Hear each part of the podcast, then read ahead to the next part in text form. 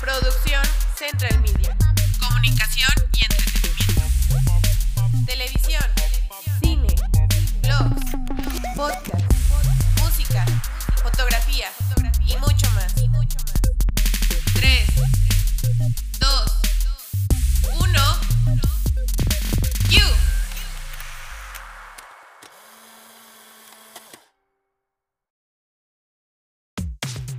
Hola, soy Susana Suárez, alumna de Dirección de Empresas de Entretenimiento.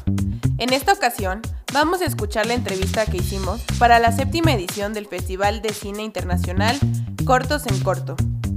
Mi compañero, Guillermo Hernández, mejor conocido como el Power Ranger Rojo, de la licenciatura en Comunicación, entrevistó a Javier Martínez Ramírez, coordinador de la plataforma Filming Latino.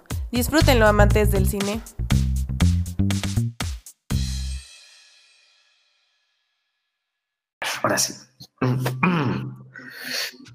Bueno. Vamos. Adiós. Ok.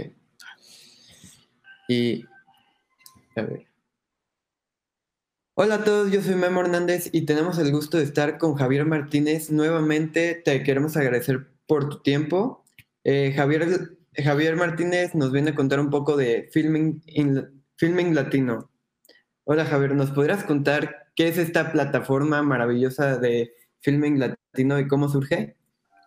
Claro que sí, Guillermo. Eh, mira, mm, Filming Latino es una plataforma de cine en línea eh, prácticamente eh, hecha en México. Eh, aquí es donde, digámoslo así, se hace la magia del streaming. Entonces, ahí a través del IMCINE, el Instituto Mexicano de Cinematografía, eh, nos, eh, nos damos por la tarea eh, de darle vida a esta plataforma. Es decir, eh, lo que hacemos es la adquisición de títulos para que la gente pueda disfrutar a través de su sitio web, diversas aplicaciones, una oferta en línea de más de 2.500 títulos de cine mexicano e internacional con el que pueden entrar a, través de un registro o bien a través de una suscripción. Y bueno, esta plataforma lleva alrededor de cinco años eh, como parte de una, un- un- una iniciativa de Secretaría de Cultura eh, que busca acercar eh, la cinematografía nacional y del mundo a todos los a todos los eh, pues las personas aquí en México ya que la plataforma pues solamente funciona en el territorio nacional Eh, bueno, la, la plataforma, como tú comentabas, cuenta tanto como títulos y, eh, nacionales como internacionales, pero también cuenta con títulos de hace literalmente 100 años y actualmente, ¿de dónde surge esa idea de compartir una biblioteca también tan extensa, tan con pues películas de época de la Revolución? Sí, bueno, justamente eh, la gran ventaja que tiene Filming Latino es que justamente como surge eh, a través del IMCINE, pues el IMCINE eh, funciona hasta cierto punto como productor, entonces tiene muchas películas que ellos mismos tienen los derechos, entonces mucha de la cinematografía clásica de nuestro cine mexicano, pues es parte de nuestro acervo, entonces lo que hacemos es eh, rescatar esas películas, ya que, por ejemplo, hay muchas películas digitalizadas o restauradas. Y bueno, lo que hacemos es pues tratar de acercar estas producciones a nuestros usuarios. Entonces, sí, justo como lo que indicas, ¿no? Todas las películas que tenemos de, eh, de cine mexicano son de diversas eh, décadas, que justamente ahora con nuestra, con nuestra nueva plataforma, con la nueva interfaz, lo que podemos hacer es eh, filtrar ¿no? nuestros contenidos a través de décadas para que justamente la gente pues no solo conozca el cine mexicano contemporáneo, sino también el- los grandes clásicos de nuestro patrimonio fílmico. Sí, lo, lo mejor de esto es que, ¿cómo se llama? Como ibas comentando, han remasterizado las películas y parecen que fueron filmadas casi, casi hoy. Y eso nos brinda también la oportunidad de conocer el espacio y tiempo donde estaba pues, cada película, cómo se fue filmando en esa época, cómo fue cambiando, introduciendo hasta el cine de color, se podría decir. Y esa es la, la oportunidad que, que, nos brinda Filming in Latino. También que su precio, calidad a comparación de otros servicios de streaming, pues cuenta con su mayor, con la mitad del catálogo completamente gratis o las suscripciones o simplemente pagar por rentar esa película, que es otra, otro premio, se podría decir, que nos brinda esta plataforma. Sí, justamente eh, lo que tratamos de hacer es que los precios sean accesibles para el público. Entonces, eh, tenemos suscripciones desde 80 pesos, o bien si a ti no te gusta eh, tener ese tipo de compromisos, pues igual también puedes rentar las películas de manera individual, ¿no? Entonces, en realidad, justamente como el hecho de que Film Latino tenga sus raíces hasta cierto punto eh, culturales, eh, de que venga de una Secretaría de Cultura, pues justamente hace que las películas eh, casi siempre tengan una primera corrida sin costo. ¿No? Entonces, justamente hablamos con todos estos distribuidores, productores aquí en México, y lo que hacemos es negociar el que las películas antes de su llegada en suscripción, pues que puedan estar a lo mejor un día, a lo mejor una semana, durante, durante lapsos que, bueno, ellos también los acuerdan, a veces también son por un mes, y que las películas puedan estar eh, gratuitas para justo estas personas que a lo mejor y, pues no tienen las posibilidades ¿no? de, de, poder hacerse de una suscripción, bueno, pues también puedan disfrutar eh, de estos contenidos ¿no? que son tan, tan esenciales. Eh, bueno, ¿y qué, qué, es lo que trama Filming Latino ahorita? O sea, ¿hasta dónde quiere llegar? ¿Cuáles son sus planes a futuro con la sociedad mexicana? ¿Nos quiere enseñar eh, qué cine, cómo, cómo crear cine o simplemente brindarnos esa biblioteca de películas digitalmente?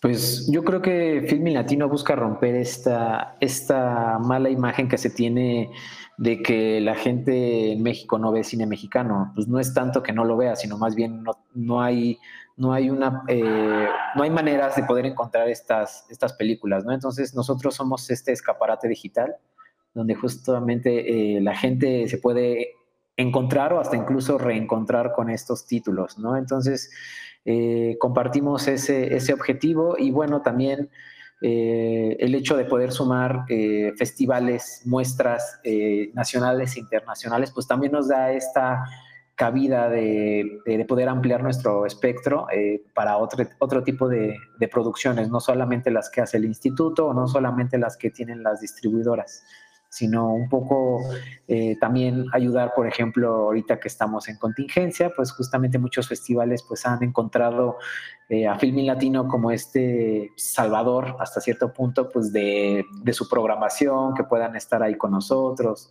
entonces, justamente... Para distribuir, ¿no? Exactamente, pues para que la gente pueda disfrutar de festivales que ya no se pudieron llevar a cabo.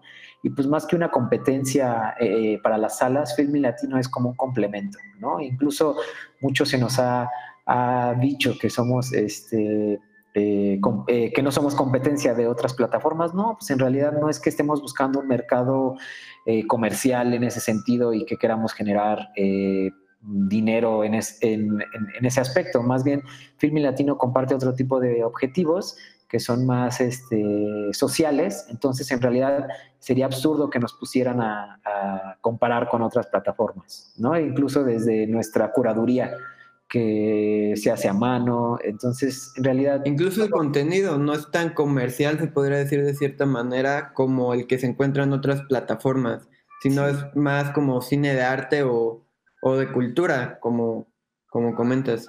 Sí, sí, cine independiente o cine de autor, como se le, se le dice. Y bueno, y más allá del, del cine independiente, también buscamos eh, producciones de directores eh, que están iniciando o estudiantes, ¿no? Entonces también eh, que, que, sepan que Filming Latino pues también está abierto a, a, que, a que puedan ustedes incluir sus, sus producciones con nosotros. En realidad, lo que hacemos es eh, expandirnos eh, hasta cierto punto para que la gente en otros estados nos pueda nos pueda eh, ubicar y puedan igual este, hacernos llegar pues sus producciones y ya con base en eso pues ya podemos igual este, incluir estas películas en la plataforma pues ya sea gratis o en suscripción. Sí, o sea, ya estás, o sea, no se compara con, con otras, con otras de streaming, digámoslo así, porque tú aparte brindas la oportunidad de, de ah, si yo quiero mostrar mi corto, pero mi corto independiente, que claramente no va a salir ahora a estas plataformas ya de margen internacional, nos estás dando la oportunidad de manera nacional mostrarlo. Sí, exacto. Además de que, bueno, el cortometraje es uno de los formatos más excluidos que existen dentro de la cinematografía. Entonces, en realidad, difícilmente llegan a plataformas, eh, a los grandes majors, ¿no? Entonces, también Filmi Latino viene a erradicar eso. Entonces, venimos a rescatar todas estas producciones que no tienen, pues, su visibilidad y creo que es muy importante el hecho de que estén eh, arriba de manera formal, porque digo, pues nada te quita subirlo a YouTube, ¿no? Pero en realidad, pues no es lo mismo, ¿no? O sea, en realidad eh, siento que Filmi Latino da este espacio eh, un poco más editorial, ¿no? y profesional, ¿no? Exacto, se ve algo más profesional, es como un, hasta cierto punto como un currículum para, para estos realizadores que están buscando otras ventanas, ¿no? Porque hemos tenido casos de muchos eh, directores eh, jóvenes que otros festivales los han, los han podido contactar o conocer sus, sus producciones a, través de que los vieron aquí en Filmin Latino, ¿no? Entonces, por eso, a eso me refiero con, con que Filmin Latino es un, es un escaparate para, para los nuevos realizadores. Sí.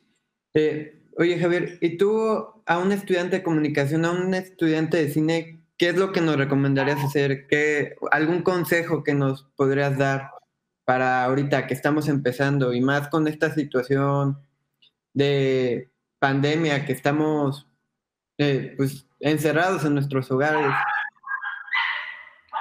Sí, eh, les podría decir que pues que sean muy honestos consigo mismos, que no, que no se desesperen. Digo, ahorita estamos pasando por tiempos muy, muy difíciles, pero en realidad que, pues que sigan teniendo esta, esta creatividad y esta fuerza que es lo que tanto caracteriza, por ejemplo, a las juventudes aquí en nuestro país, ¿no? Que son demasiado eh, talacheros y son entrones. Entonces yo creo que eso es, ese es un valor muy importante que no se debería eh, eh, dejar a saco roto y pues bueno, eh, son tiempos difíciles para la cinematografía, para cualquier tipo ahorita de, industria, industria del espectáculo, ¿no? Entonces, en general, eh, que sean honestos consigo mismos y pues que tengan, tengan mucha paciencia. Sí, eh, pues sí, ¿no? Ahorita, pues creo que de las industrias más afectadas fueron las del cine como tal, como comentabas, las del espectáculo, porque no se puede ir ahorita a una sala de cine. Las únicas entradas de cine que se podría decir que tenemos son las plataformas de streaming o incluso el mismo YouTube, como dices. Eh, pero sí, eh, yo creo que también eh, el cine mexicano actual se quedó estancado en las comedias románticas o algo así. ¿Tú para dónde ves que, que va o se dirige el cine mexicano? Pues yo creo que el cine mexicano tiene para todos los públicos, ¿no? Entonces, en realidad, no creo que tendría que haber un estigma en ese sentido hacia las comedias románticas o hacia enaltecer el cine independiente o de autor. Yo creo que el simple hecho de que se haga cine mexicano y se haga cine en nuestro país, yo creo que ya es un gran valor, ¿no? Entonces, en realidad el cine siempre ha encontrado sus públicos y eso es como lo más importante y pues yo creo que como estudiantes eh, audiovisuales, yo creo que se tiene que dar la oportunidad de conocer todo tipo de eh, de filmografías, porque pues justamente para poder criticar algo, pues lo tienes que conocer, ¿no? Entonces, en realidad, este, siento que hay que tener como pues mucho respeto y mucho valor como para todas las, para todos los cines mexicanos, ¿no? Sí, eh, lo que comentaba hace poco con unos familiares es de la, de la película, digamos, de Ya estoy aquí, que, que pues es de un grupo de de cholos en Monterrey, pero no solo es la historia de un grupo de cholos, es la cómo trasciende su personalidad. De hecho, la, fotografía nos habla mucho de cómo es, cómo es que, que habla, ¿no? O sea, tan solo una imagen que nos muestra nos dice mucho, más que el simple hecho de contar la película. Sí, yo creo que ese tipo de, de valores cinematográficos pues siempre son, siempre son un deleite, ¿no? Para, para el cinéfilo. Sí, como, no sé, otras películas. Bueno, eh, hablando de películas, pues hace mucho tiempo pues teníamos las películas de, de luchadores, ¿no? Que, que pues nos contaban el superhéroe mexicano, porque en Estados Unidos teníamos a Superman, la llegada de, de otros superhéroes, y eso también nos puede marcar con estas plataformas la, la ayuda de, de, ver de dónde venimos, de el transcurso del cine mexicano, para, para ver hacia dónde nos dirigimos hasta cierto punto. Claro, sí, nuestra cinematografía indudablemente pues habla de nuestros contextos, de nuestras realidades, de nosotros mismos y yo creo que ese es el gran valor, el gran valor que tiene y la gran fuerza eh, que tiene el audiovisual en general. Entonces, pienso que siempre se le tiene que dar oportunidad pues a todos los jóvenes realizadores, ¿no? De poder hacer eh, o de poder materializar sus ideas, ¿no? A, a través del, del ente. Oye, Javier, ¿y dónde podemos encontrar filming, filming latino? Eh, ¿En qué plataformas? ¿En, ¿En, internet? ¿En celular? Sí, eh, justamente, Memo, eh, tenemos como todas las plataformas, tenemos eh, diversos eh, dispositivos. Bueno, el primero es, la web, www.filminlatino.mx, o bien también estamos eh, con la aplicación nativa a través de algunas Smart TV para tablet y celular con sistemas operativos iOS y Android. Y bueno, próximamente esperamos llegar a Apple TV, este, videojuegos, digo, sí, bueno, consolas de videojuego. Y pues bueno, tratamos de de expandirnos a, a, a otros territorios.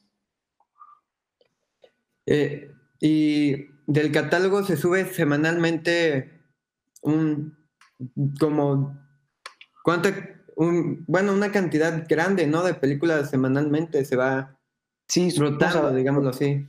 tenemos aproximadamente 20, 20 estrenos a la semana que los movemos a través de nuestros diversos canales dígase redes sociales dígase newsletter, eh, igual hasta nuestro blog, blog que también le va muy bien. Entonces, eh, tratamos de estar un poco eh, movidos en, en, cuestión de contenidos, tratamos de ofrecer cine infantil, cine documental, series, ficciones para poder abarcar a todos nuestros públicos porque hemos notado que Filming Latino pues sí tiene eh, diversos públicos, no, no solamente digámoslo así, gente que, eh, ávida del cine de autor o cine independiente, sino también mucha gente pues, se ha acercado a la plataforma y se ha dado cuenta pues, de que existen estas producciones, entonces también, también poder abarcar hasta cierto punto esas audiencias.